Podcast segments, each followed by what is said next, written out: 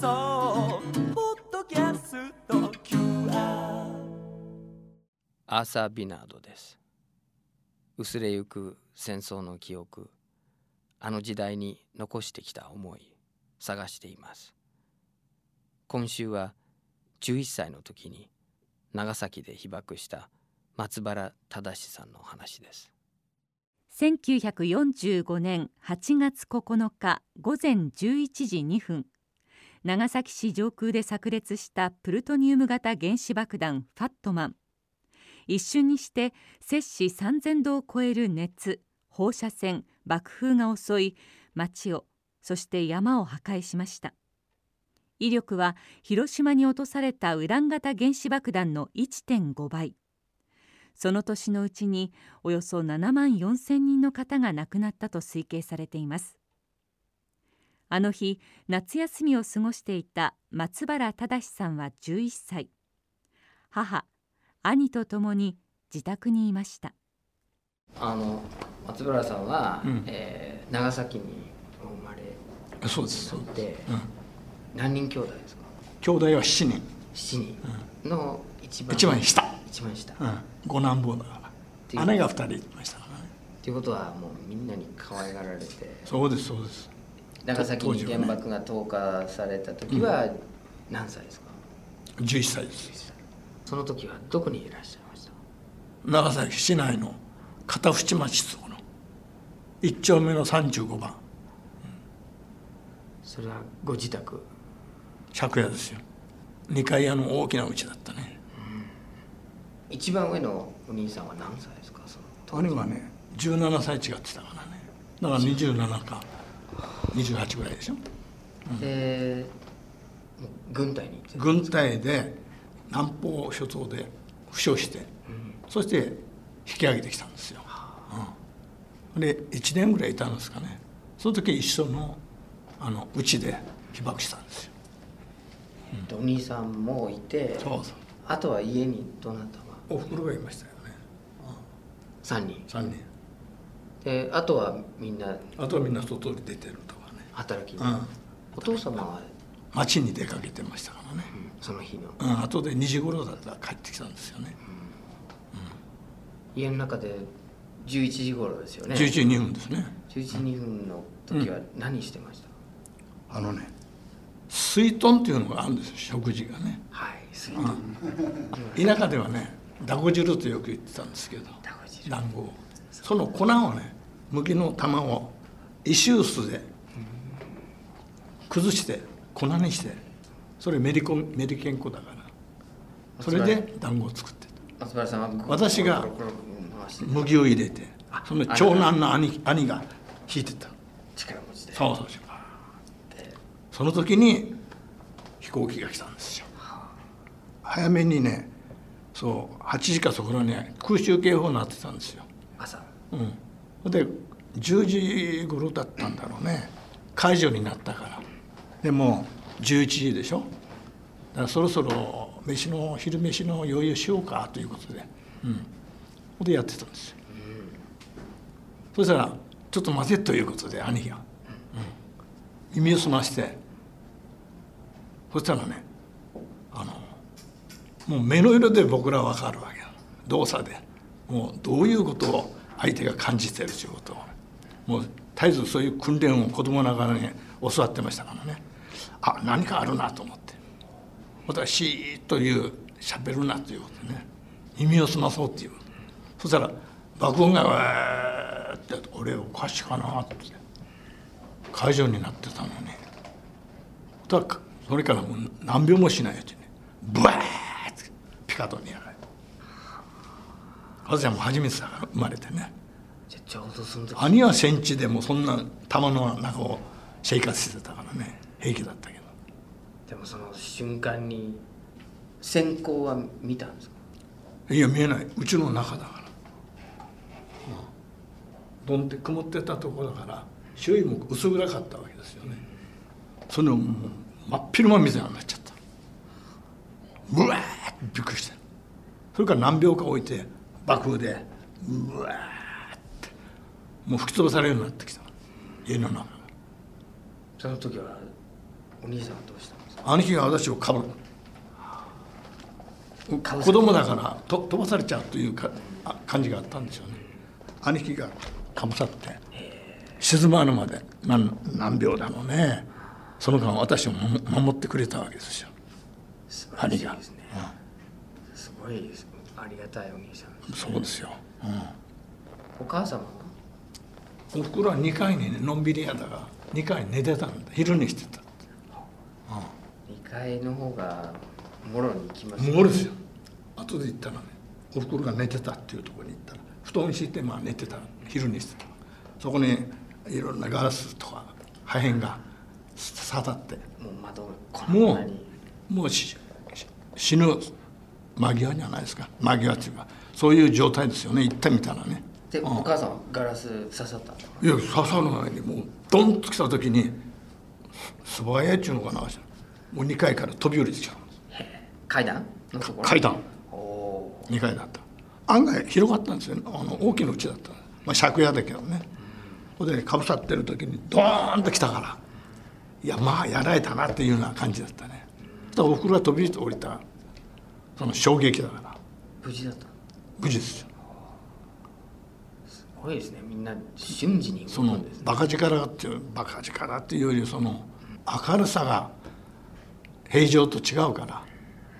もう生きようとする命が働くんじゃないですか、うん。本能本能がそう。でも絶えずそんなのはもう昔の人はおふくろも兄もみんな持ってたからね。私だけでは分かんないのはね小学生だかどの辺りだったんですか？長崎の市内。ら市内のねあの長崎に奥んちってあるんですよ。あの有名なお祭りが。はいそこがねお諏訪さんって言ってね神社ああって毎年やるんですよ。10月の678かな、うん。うん、78来るか。お祭りが3日間。だから全国から集まってね見物も来るんですけどそのな隣町だったですよね。片押町ってとこで、そうするとちょっとは爆心地から離れてる。ちょうど2キロです。2キロ？あ。コンパスで2キロ。だから山があったから中間に、うん、コンピラ山だったかな。コンピラ山、うん。皆さん。その山があったんですよ。それのあの麓だから。だからそそんなにまでない。山はこっちの姉には姉が住んで住んでましたけどね。その嫁行ったところに。もろに。そこはもろですよ。もろに受けるところ受けるところ。お姉様が。そう。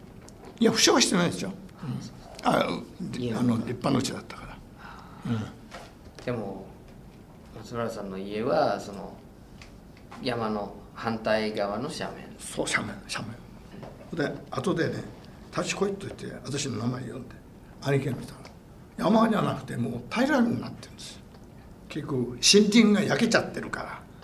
あれ？あんな山あったかなっていうような感じ、変わったうん、もう焼け野中になってるてか真っ暗だから見えないですあんまりね。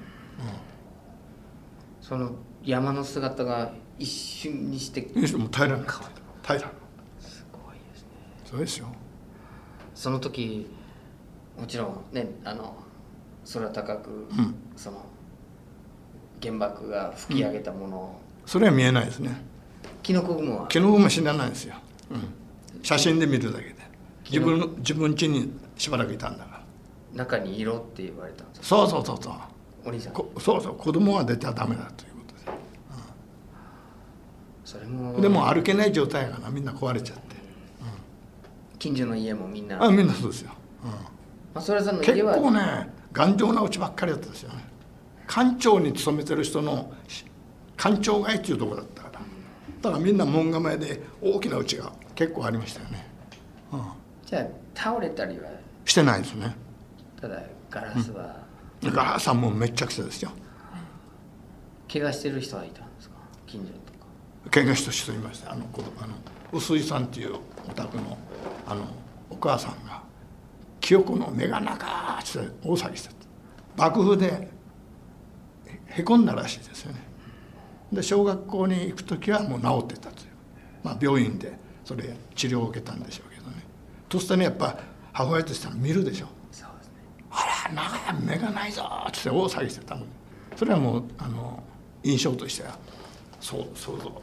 想像しいなと思ってましたよね、うん、でみんな自分のうちで様子を伺ってるだけだ外に出ようとしてはあんまりいない、うん、怖くて、うん、反対側からこう人がこう被爆した人たちがやってくる。いやそれはもっと後でしょうね、もっと後。うん。うん、でもずっと家に。う近所でし爆風で倒されたとかそういう人はあんまりいないんです。ようんやっぱり現場近くの爆心地の近くで仕事してた人そこに住んでた人が親戚のうちに帰ってくるとかうちの近所にねその時はもうドロドロの皮膚でただれて担架に担がれるとか、うん、あちこちやってましたよね、そのお父様は町に出てたでしょ？うん、町に出て2時頃帰ってきましたよ。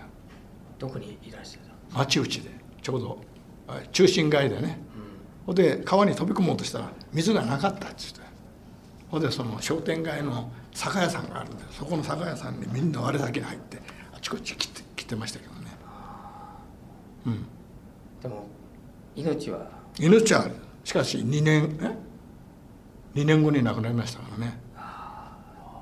でこの辺も話みんなとしたんだけどやっぱりうちの親父おふくろは73だからこれはもうあの寿命としても。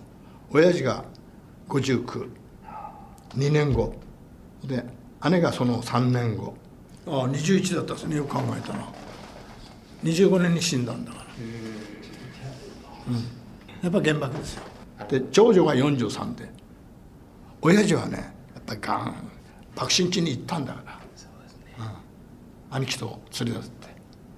親戚探しに行くとか、うん、入ってるで私もついて行きたいと言うけど子供のためだということで私は一歩も出ないですよ。ずっと、どのくらい？どれくらいかねあ1週間出てないですよね。ああなんか大人の判断はすごく正しかったと思正しいですよそれは、うねうん、我々知ったらもうやっぱり放射線ですって。だですよね。兄がうん帰ってきた。工場で爆風で飛ばされて、うん、兄はもう血だらけその造船所ですか？造船所で働いてお兄さんこれえっ、と2番目の？お兄さん？4番目私のすぐ上の。2つ上だから。まだ14歳でもう軍事工場で働いてたああその学徒動あ員の。動員で。そうですそうですそうです。強制労働で結構そうい。うこれことと仲が良かったんです私が、うん、他はみんな17歳とか15歳離れてるけど2つ上だから。いやー私も苦しかった。帰ってきた時どんな状態？ですかもう血血だらけですよとにかく。ほんであのあの巻き木班でゲートル、ゲートルでお答えないから。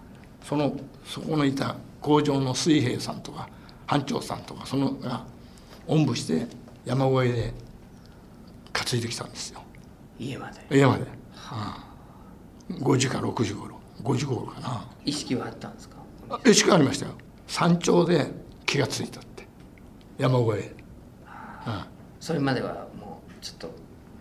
うん、覚えてない。ピカドンも覚えてないしさ。もう爆風で飛ばされたから。ちょうど10メーター。すごい。ちょうど爆心地ですよね。爆心地です。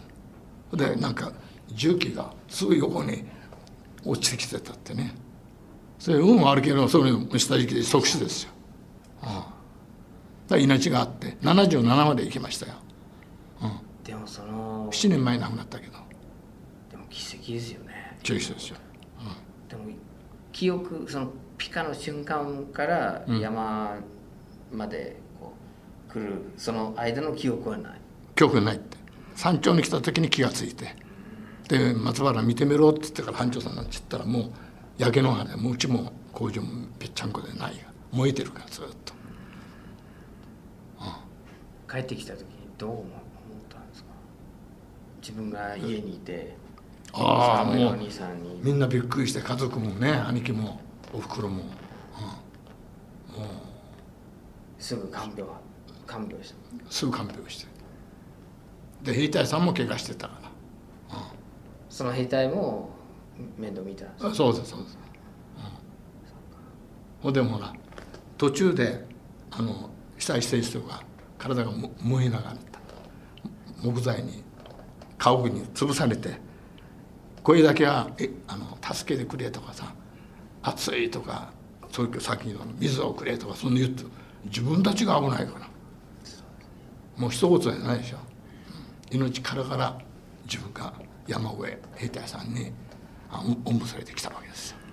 全部傷だらけ兄貴は、あもう丸坊主になって吐きから血が出るし夜夜は引きつるしああ引きつって。引きつって、だから。ずっと苦しい。苦しい苦しい。痛い痛い痛い痛いですぐ防空壕にまだあの飛行機来たから、いや防空避難所各家庭に仮設の防空壕っていうのを設備してたんですよ。もしままあちょっとどれぐらいかな？2畳ぐらいのとこだね、うん。かかか家族の人が入るぐらいのね、であ入れたら洗面器半分ぐらいその捨てたやつななんていうんですかねあれはね。セシウム。それを吐き出したんですよね。それでえ一命取り留めたんじゃないかな。吸った放射性物質。放射線みたいなのね。黄色いやつ。ああで吐いたんだ。防空壕に入れた。らそうブグリた。だからもうお父と母が話したの。はもうこの子は助からないからお布団にきちっとして死なせよということで上げて布団敷いて寝かしたそれでずーっと養生してたわけだね。で僕らはもう防空に入って、うん、でも空襲はなかった。空襲はなかったよね、うん。だからお兄さん偵察の飛行機がもうとにかく。ですよね、うん。写真撮って。写真撮りが来た来ただけだね。じゃあお兄さんはでも防空壕に入らないで布団でそうそう寝ていて、でもそれでもう傷んで傷んでもう夜中中あのうなってばっかりいたでしょ。痛い、弟として何もできないですうん、よ。できないよ。ただまあ泣いてるだけですよ。でもそばにいました？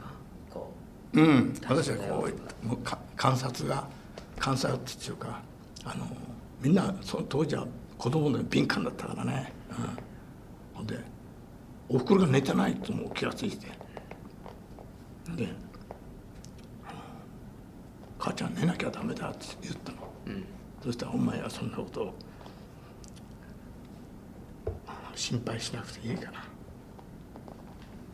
休みなさい」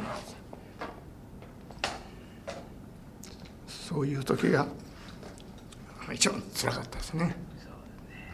何だって何もできないし、うん、でもお兄さんは頑張って。頑張ってましたね。すごいですね。3年三年ぐらいかな。めきめき良くなって、うん、3年経ってそうそうそれぐらい。それそうん、れうそ そこの量その時間的には覚えてないけどでもそれもう子供だから遊ぶのに夢中だから。ね、でもお兄さんが元気になって、うん。うん、それはなぜかというとね糖分を取ったらみんな命を落とす原爆を。そうですね。あった人。うちの兄は甘いのが好きなんだ俺はじゃないけどアルコールは全然飲めなかった。甘と甘党ほんでそれで自分が生き返ったっていう頭があるから。へえ、えなんあの甘いものを食べさせたんですか？そう。配給物砂糖なんかあったらみんなに食べさせないで。兄にだけに全部作っておふくろがやったわけよへえそんな甘いものを食べていいんですか？だダメなんだよ。本当は死んじゃうんです。甘いもの。近所で「なあんたんとこのひろしちゃんは甘いものでやってるのは」って。言ってたもう好きだから。死ぬか食べさせようって欲しがるか。ら、うん、それ以今度若い時は生きがって甘いもの大会なんか行って一等賞取るんですよ。人が食えないようなぜんざいとか羊羹とかいうのは僕僕食べちゃうチャンピオンになるの。おかしい。そんな。それで自分も元気になったっていう自分でその自信があって。いやそういう人もいるんですいるんですよ。多分お兄さんは心理的なものも大きかったんだろうね。なんか食べたいあ甘いもの食べたいっていう。で食べられるっていう思いも何かこう生き,、ね、生きていく楽しみみたいなものまあね。がない中で。なんかあったんでしょうね。すごい。僕らは欲しかったけど兄のためだって我慢してた。なんでもあ甘いものは広し広しってからやってたから、うん、でみんな家族の協力で一命取り留めたんじゃないですかねあのひろしさんが元気になったらお母さんはびっくりですよね。だって。いやーあれだけの介護したらやっぱりねい今の母親にできませんよ。ずっと寝ずに、寝休みだ。明治の生まれの人は違いますよ。松原さんはでもずっと長崎にいたんですかその後？30ぐらいまでね。323まで長崎にいて今も分通してるけども。本田博って言うんですよもう2人だけなんですよ。その人と私の親友と。同じ町内や隣の会だったけども、遊びの中友達だったから、うん、本田さんは今もあ今もに今も原爆病で行ったり来たりしてる体が弱いペースメーカー入れたりして、原爆病院かなんかに通院してるんですよね、うん。だからもう75年ぐらいはお友達でずっと、うんほんで近所ではみんなみんな死んだから寂しいってか電話しょっちゅう来るんです。よ死にたいんだっつってさ、うん。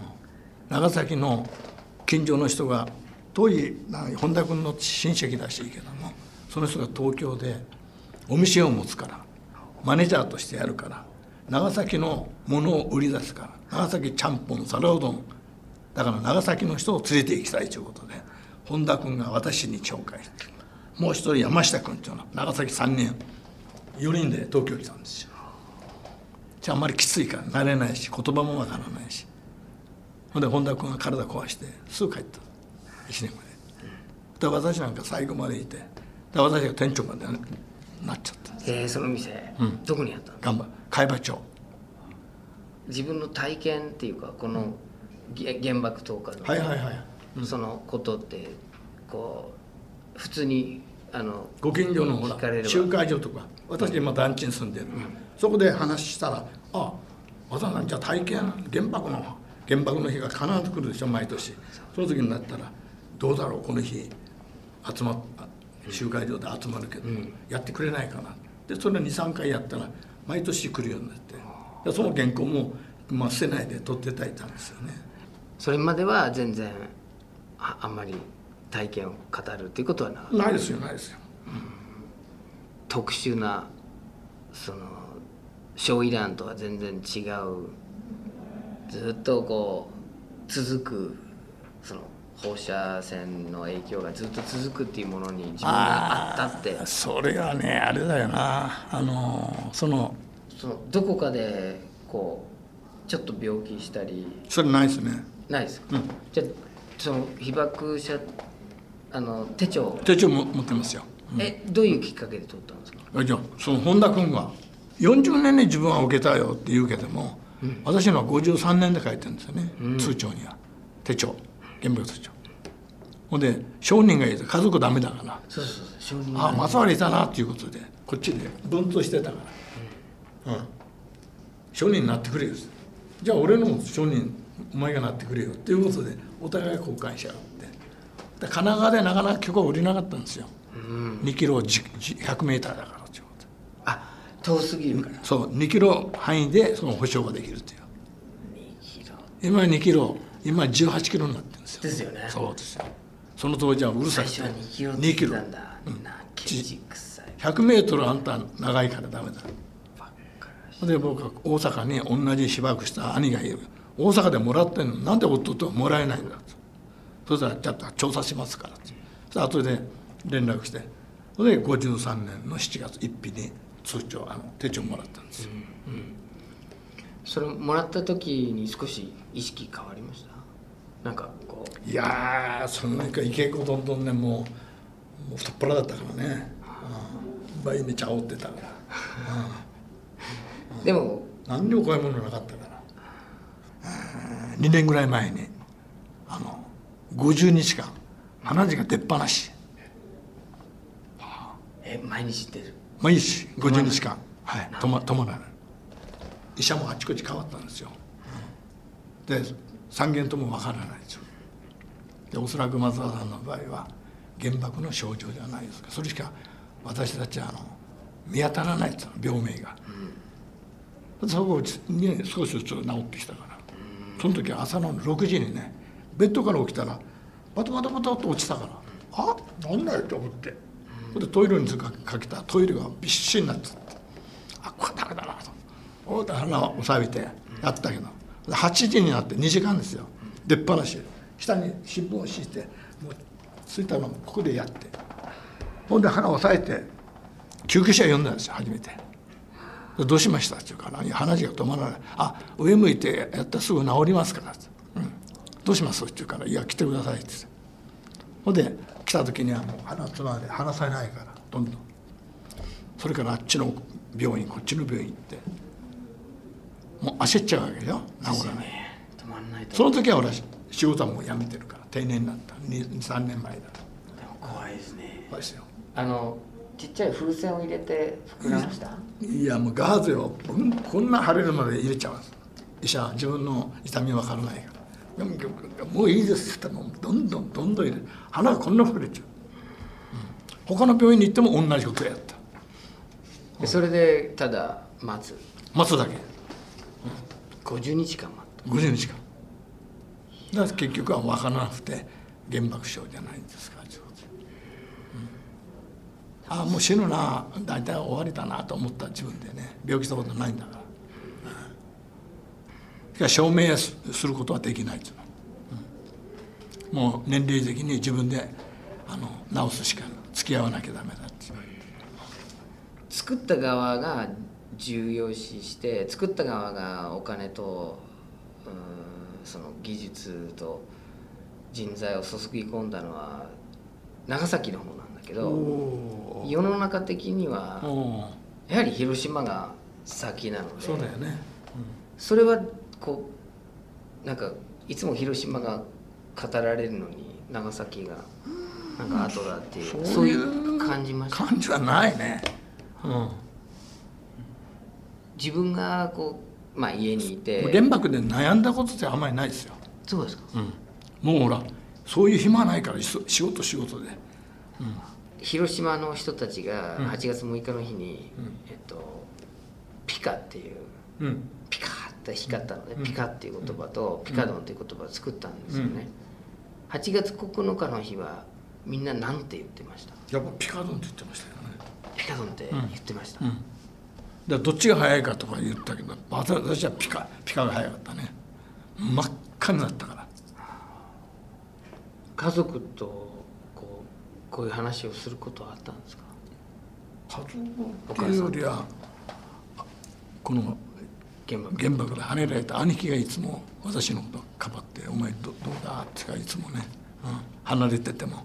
あそのそうそう兄貴がね心配して。2つ上の？そう。飲むしそれも心配してるし、お兄様は飲まない？うん、おお兄は飲まない、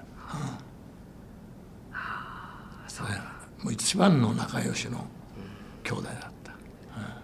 でひろしさん？ひろしひろしさんはずっと長崎にいたいや八王子に来てました。あ東京。東京に来てた、うん東京お兄さんと会ったらあしょっちゅう行って行ってましたな。後でおふくろがこの長崎の方からおふくろが子守ガタガタ兄のうちに入ってきたから。で毎月1回か2回は行ってましたよ車で。でその時が一番親孝行したんですよ私が。お母さんを大事に。お母さんとそういうは原爆の話をすることはあったいやあんまりしなかったなやっぱり。苦い思い出だからね、あんまり口に出さない。8月15日って長崎の原爆投下から6日経って、はいはい。あの世間45年のはいはい。8月15日に放送があったんですよね、うん。あの終戦ので。ったでしょ？それは聞いてますか？聞いてましたよ。どこですか？自分家で。ああ、もうラジオとか。ラジオで。え電気は通ってるんですか？停電して停電はなかったね。多分。でみんなみんな玉音放送聞きながら。我々子供だからみんな泣いてましたよね。えお父さん？もう兄貴なんか「カメロ!」なんつってね、うん、怒ってた。泣いて、うん、怒ってた。泣きながら。戦一番上のお兄さん。そうそうそう戦戦場に行って、うん。あれだけ大変なことを、そうそうそうそう。そう兄親父も泣いてましたね、うん、おか母親父としてこでもその時はひろしさんはもう寝たきり大変ですよね。うああそうですよ。まあ 8, 8月15日だからね。ああまだもうなってる。うもううなってる時ですよ、うん。どう思いました？あのあの悔しいっていや悔しくも何もないですよでも大変これから大変なことになるとか。いやそんなのもなかったね、うん子供が出る幕じゃなかったからね。みんな親任せ。兄貴が早く良くなってくれればいいという思いありましたよね。アメリカっていう、まあ、僕の生まれ育った国なんですけど、憎たらしいって。いやーそれもないね、うん、すぐしし進駐してきましたね進駐軍がねその時もう女子供に逃げなきゃ危ないぞとかね親戚が田舎に入ってそっちに引っ越しなさいとか裁判官がいたんだけどその人は娘が危ないからということで被災しなかったんだけども、今度は進駐軍が来たら派手になってもうハイヒール履いてこんなしてね腕組んで,、うん、でそういう時代ですよ。進駐軍とこう直接。そうもう私のところの突き当たりが軍軍の本部だったけど。今度はそこそう。今度は米軍があアメリカが占領してそこはし司令部あそこの本部になったんですよ。え。だからしょっちゅうジップが通る兵隊さんが通るで。ーこう遠くから見てる感じだった？そいれやもう喋ってきますよ。あのなんか配るから。あ。チューインガムとかチョコレート。で拾ったとか。パチパチパチパチ写真撮って。あ喜んでましたよほら。もうアメリカ人だろう誰だなんか物をあげるにはもう喜んで。でもその GHQ のうん。仕事もあったわけですよねお父さんの。あ親父はもうおしゃべり得意だったから。ええうん英語で「えいよ」なんとか言ってさ、うん、だすぐ友達になれるわけですよ、うん、でうちはここだから今度来なさいよと。かそういうあれででしょっちゅう外人来てましたよ。そのお兄さんが通訳の仕事とか。あそれはあのアメリカで商売してたからね。おじさんは、おじさんが？うん、おじさんご夫婦がね、アメリカです、うん、商売して。で終戦になってこっちに引き上げてきた。えー、な何の仕事してたあの雑貨商とかね。ああいう缶詰関係を、うん、やってましたよね、うん、だからおじさんはベラベラですよね通訳するぐらいだからうんほんで親父が死んで22年に昭和に死んだら2人兄弟だったから兄貴もすぐ勤めてるとこで首切って死んだ死にました。えそうなんですか？原爆に遭ってないけどねおじさんは。で兄弟仲が2人だから、うん。まあ私の父とおじさんがすごい兄弟仲がいいよ。まあ首切ったのは分からないけど、ほんで俺 GHQ もう警察は入れないんだもん。げ原因を調べてひ身元引き受けに行ってもダメだ今こっちで。軍の方で調べてるから。で引き渡しもしなかったねしばらくは。え首を切ったのは GHQ のところで？そうです。通訳の宿舎かなんかでね。の野茂崎って言ったかな。その中で。そこの中で。だから原因は分からない自殺なのかそうそれが分からない。それもわからない、うん。結局地位協定っていうかそのああねそうでしょうね。の GHQ の占領下に置かれてるから、ええ取り調べもうん。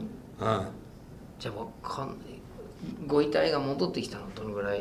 あそれがどれぐらいだったんだろうね。でもだいぶ経ってから。そうね。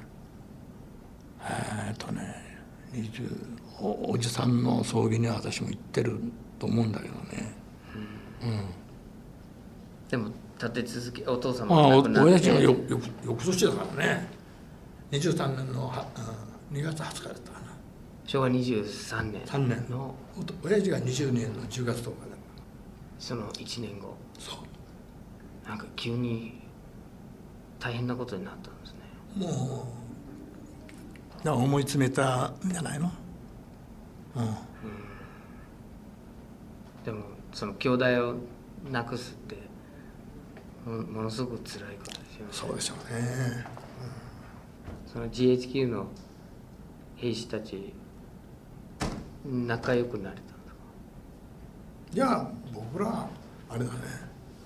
僕らはもう子供の時から目を見て判断しろっていうことを教えてたから,、うん、だから僕らでもあの外人のを見てまた親父と親しくしてるから英語を喋って向こうも好奇心があるから。こっちも好奇心あれも聞きたいこれも聞きたいどお互いそれで来てるから会話も弾むわけだね、うん、分かんない中もこうしてきて。るその人たちの表情を見たりしてあこの人は悪くないこの外人の人は。いつも思った GHQ のっていうか米兵もまあ分かんないことだらけだし、ん。日本語日本語もちょっと学んだりしあそうですよね。してますよね。うん。うんうんでいろんな話を聞く、うん、だから僕はであの話したけど手帳を持ってたよね外人が。あそうですか。うん兵隊さんが。えどういうのあの単語表とか言う。で一番上には「助けてください」と書いて助けてください、ある、それは？うん、もうこうして見せる上バーッと日本人がかかってきたら「これです。お願いプリーズプリーズ」って言うんだよなそしたら「助けてください」が最初に。ローマ字で書いてある。つまり。怖かったんだやっぱり。日本兵が。日本人が。何？大和魂という頭があったから。そういうあの教えがあったから。日本日本に行ったら生きて帰れないぞと、うん。そういう怖い思いも来たんです。だから単行本に「助けてください」と。見せてもらいましたこれ見てみろなんて。家族の話とか。何回も来てましたよね知ってる人。うん。ああ覚えてた。あこの人この前も来たなとかさそういう、うん。だからこっち来たらこのおじさんと喋ってるといろんなことを教わるなと思ったんじゃな、うん。兵隊さんは。なるほで親父は親父で向こうの方の状状況も聞きたいなという頭があって、うん。お互い好奇心みたいなのが、うんあったんじゃないですかね。どお父さんはもしかしたらアメリカで何か？卓球台とかそんなのも座敷にありました。からでそれ畳剥ぐとオランダと貿易やってたからその秘密の密会場所があってすごい。でそれでやっぱ父親なんかもお坊さんのおじいさんたちが貿易してたからね。それで語学。見見よう見まねで学校も行ってたし、そうかその前のうんそういうあれがあったんですよ。前の時代の。でそこ引っ越してからうちはもう一家さんと同じであっちだこっちだ。でこの話したけどそこから今度教師で 2, 2箇所行ったけどうん。そこなんか合わないっていうことでその片渕町で被災したんだけども1軒2軒はみんな全滅ですよ。あの家。駅前だ。駅前。みんな NHK のすぐそばだった。全滅。こっちの山の方もあのこの中間の山がなくてまともに行ってるからそこも大体やられてたね。選ん。だ家だからう運が生きる運が強いんですよ私は、でも長崎にいる三男坊と私2人しか生き残ってないから他はみんな死んじゃった、ほとんどがんですよ。原爆じゃあみんな原爆だって。お前んとこは原爆で死んだんだって言われて。親父とか兄はあの爆心地まであの出入りしてるからね。で原子灰かなんかその吸ったんじゃないの？そうですね。そう原子灰ってすごく分かりやすいほこと放射線っていうの？ね。放射性物質。原子灰って言ったり、広島では毒。うん毒吸ったって毒吸った人は担当毒吸った女だもんね。毒毒だもんね。でも今は内部被爆。あないべなんか言うんですよね、うん。でもなんかね原子灰吸ったって言った方がはいはい。はい実感が湧きますよね、うん。我々はもうあの一般的にまだ長生きしてるんだから。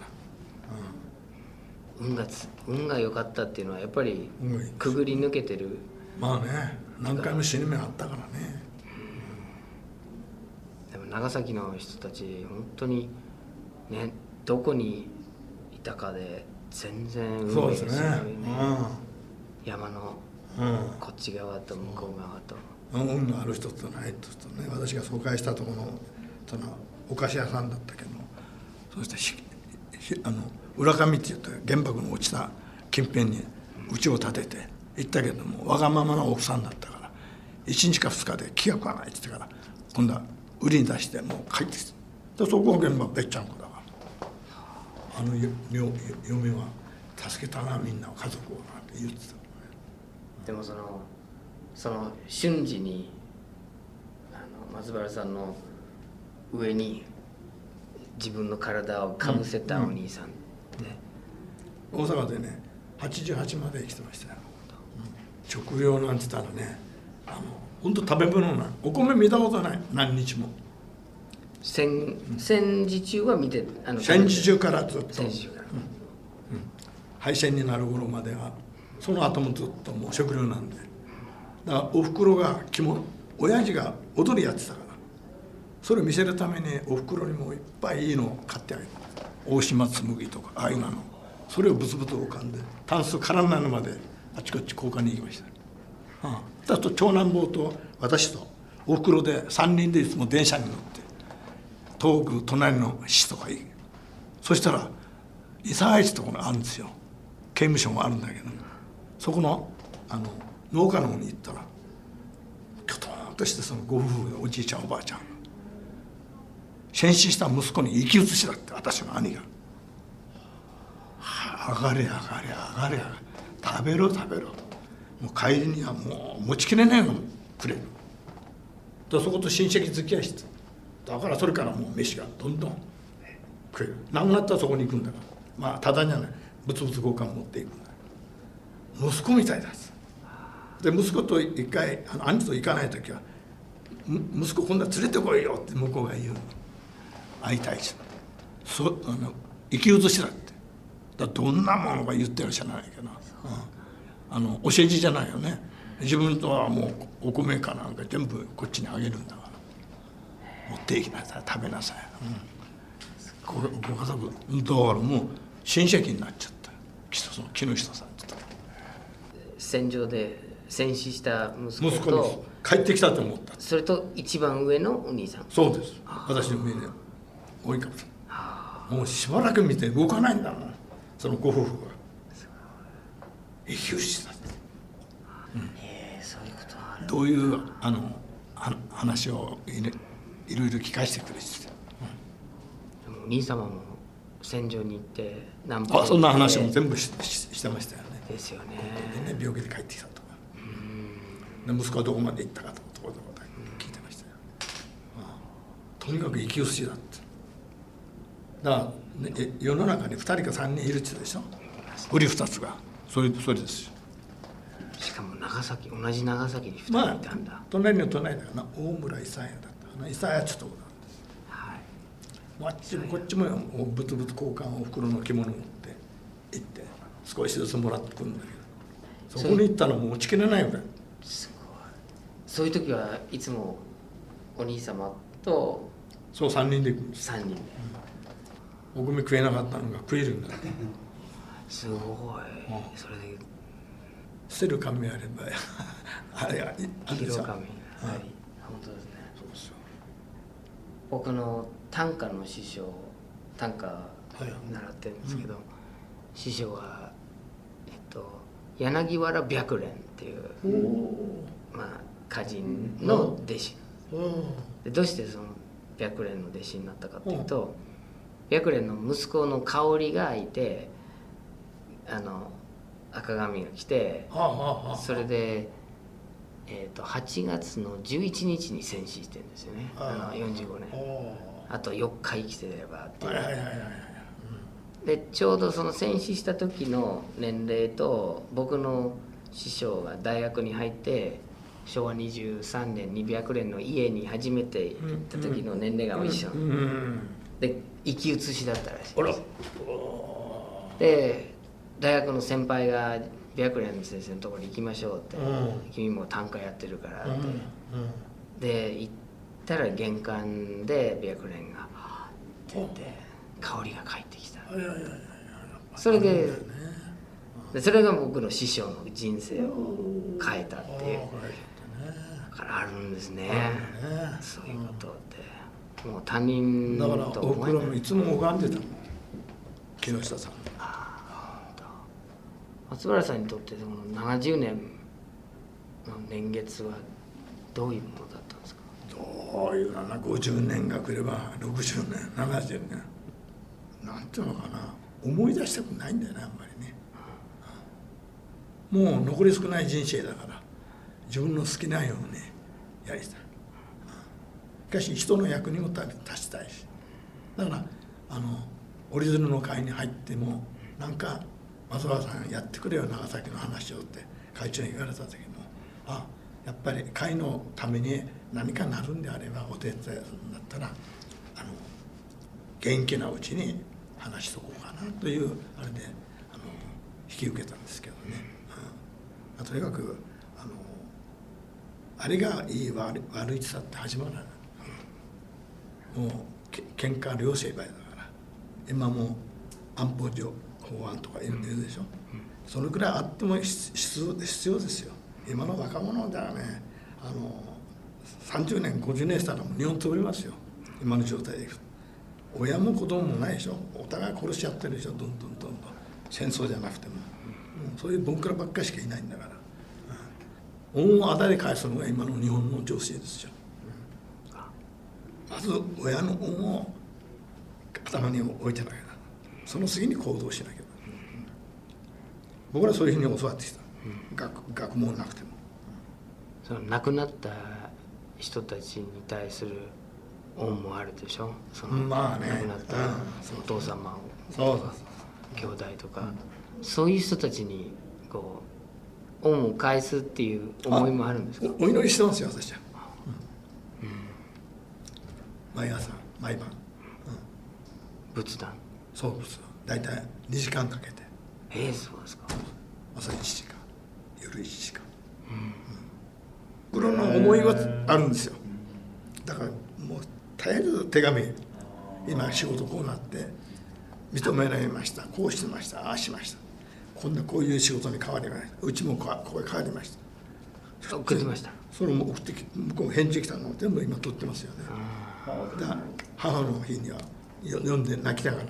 だから八王子に来た時兄貴のうち来た時には月に2回ぐらい1回か2回は必ず子供連れて孫連れて行きましたよ、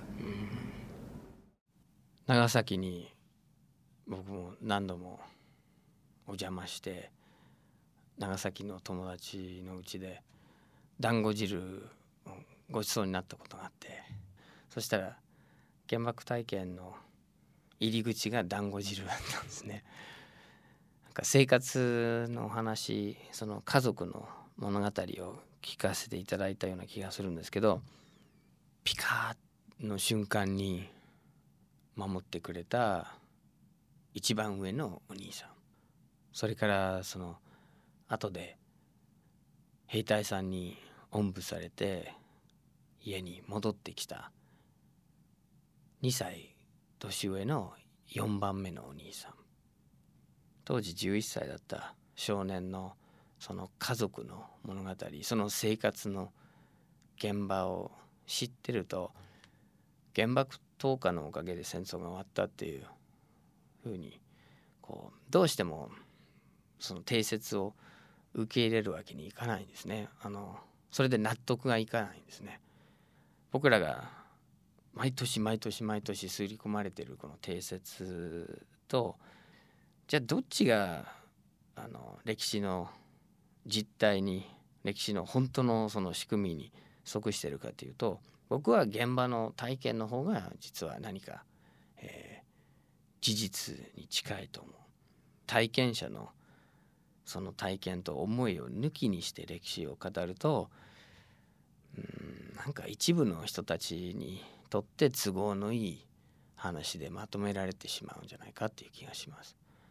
松村さんのその家族の話とその大きな歴史をつなげてみると本当にあの大事な問題提起になるなと思いました。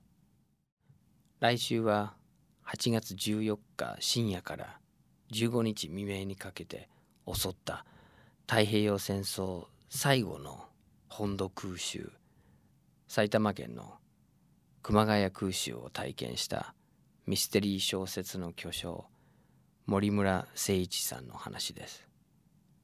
お相手はアーサー・ビナードでした。